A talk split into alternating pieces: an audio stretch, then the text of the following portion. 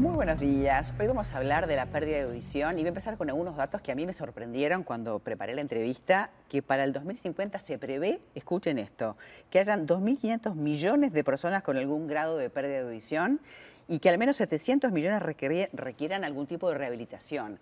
Obviamente hay temas biológicos, pero también hay temas de, la costumbre, del mal uso o el abuso de auriculares y tantas cosas más, o de repente temas laborales. Pero, pero debido a esas prácticas poco seguras, se puede pensar en mil millones de jóvenes y adultos que corren riesgo de sufrir una pérdida de audición evitable y permanente. Así que con estos datos quiero presentarles al doctor Alejo Suárez, otorrino del Británico y también director del programa este, Coclear del Uruguay. O sea que vamos a hablar de, esto, que es una cosa muy importante y que genera, algún, no sé, para las personas problemas hasta sociales, ¿no? Sí, ¿qué tal? Buenas, buenos días, este, muchas gracias por, por, la invitación. Sí, es un tema realmente súper relevante eh, en la sociedad nuestra, eh, eh, actual y para el futuro, porque tal como tú mencionás en, el, en, la, en, la, comunicación de la OMS, establece un pronóstico en el cual va a haber un aumento de la incidencia de este problema y eso genera realmente eh, dificultades en cada una de esas personas de algún grado para lo que es la interacción social. Este, hay una, forma de verlo porque realmente la pérdida auditiva en algún punto está subvalorada por la sociedad, no se ve, nadie se ve, nadie se puede hacer notar que es una persona que tiene discapacidad auditiva. Eh, sin embargo, el impacto que tiene es muchísimo y eso lo sufre cada una de esas personas que, lo padece.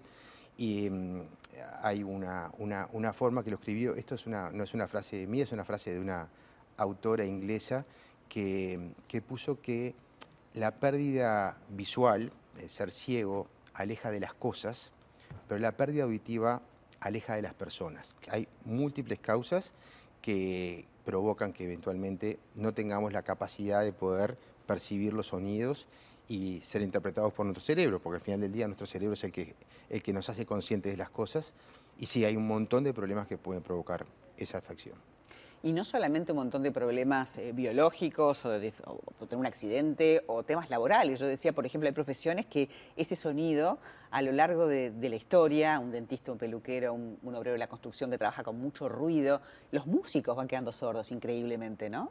Exacto, eso es una cosa que por suerte cada vez más se tiene más conciencia, se, se, toma con más, este, con más hincapié a la hora de la prevención, pero el daño por ruido debe ser una de las cosas que influye más este, y prevenible. O sea, es prevenible, claro, hay claro. cosas para actuar. Hay contaminación ahí. acústica en la ciudad también. Absolutamente, nuestras ciudades son ciudades ruidosas, este, Montevideo tiene, y de hecho recientemente ha habido una, o está por haber una, una acción en cuanto a, a, a, la, a, ser punitivo con el ruido con los caños de escape, por ejemplo.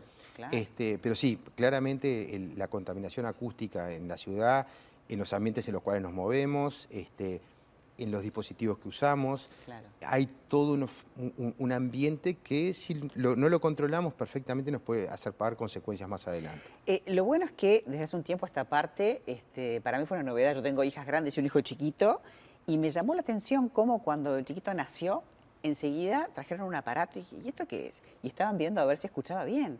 Eso es, eso es buenísimo porque la prevención en esto es clave, ¿verdad? Ahí eso tiene un objetivo muy claro, es una cosa que se hace en Uruguay desde el año 2008, que es la identificación de la pérdida auditiva congénita, eh, porque tenemos posibilidades de actuar. Y, tenemos, y cuanto antes actuemos, mejor. Cuanto antes identifiquemos, mejor. Eh, y nuestros resultados pueden ser mejores actuando tempranamente. Y eso, por suerte, es una cosa que Uruguay ya tiene incorporado hace bastante tiempo, que tiene aspectos para mejorar un montón, Bien pero eso es una de las cosas de importancia de captar una discapacidad. El oído, que el oído es un transmisor, transforma el sonido, vamos a simplificarlo, es un micrófono. Transforma el sonido en impulsos eléctricos. Ese es lo que hace el oído. Y eso lo lleva el cerebro. El cerebro es el que logra con esa información darle todo el sentido y la interacción. Pero lo cierto es que el oído es el único órgano de los sentidos que al día de hoy ha, ha logrado ser eh, sustituido por un un, un, este, un dispositivo electrónico, que es el implante coclear, cosa que no sucede ni con la visión, ni con receptores somatosensoriales, ni con el gusto. Entonces hay oportunidad de tratamiento. Esa persona que empieza a escucharle le devolves la vida, básicamente. Y bueno, se coloca en otra situación. Se coloca en otra situación en la capacidad de interacción social, en otra situación en sus posibilidades laborales, de desarrollo personal, claramente eh, nuestro objetivo es poder darle la oportunidad a esa persona. Cada uno resuelve qué hace con su vida, pero realmente hoy creo que eh, lo primero que tenemos que pensar que hay opciones. Lo importante decir también es que el Fondo Nacional de Recursos este, tiene una injerencia en esto.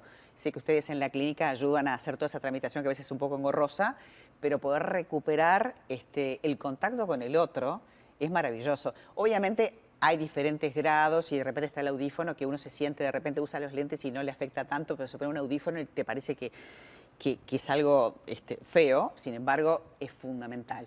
Pero llegar a poder hacer el implante este, es, es, complicado para la persona, hay que reeducar el oído. ¿Cuán complicado es eso? Bien, no, a ver, eh, sí, por suerte eh, el Fondo Nacional de Recursos ha ido incorporando progresivamente más situaciones en las cuales eh, provee el implante. No es complicado, a veces es un poco la interacción con, las, con la institución de cada persona en conseguir unos estudios puede hacerlo un poco difícil. Este, pero no, no es complicado. En eso realmente, por suerte, funciona bastante bien. Hay que definir qué es la, es la mejor opción para la persona. Claro.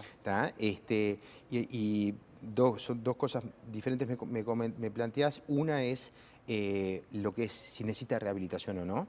Si un niño que nació sordo, que se coloca un implante, va a necesitar un montón de estímulos para que ese cerebro que viene corriendo de atrás logre hacer el catch-up con eso.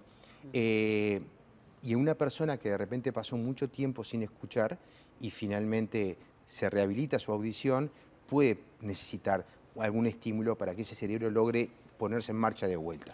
Es que no escuchar genera esa distancia de soledad, ¿no? De ese silencio que cuando uno quiere lo puede tener, pero si es un silencio obligado, donde vos te distanciás de los demás, es tremendo. Por eso esta, este beneficio de la tecnología es, es fundamental, ¿no? Exacto.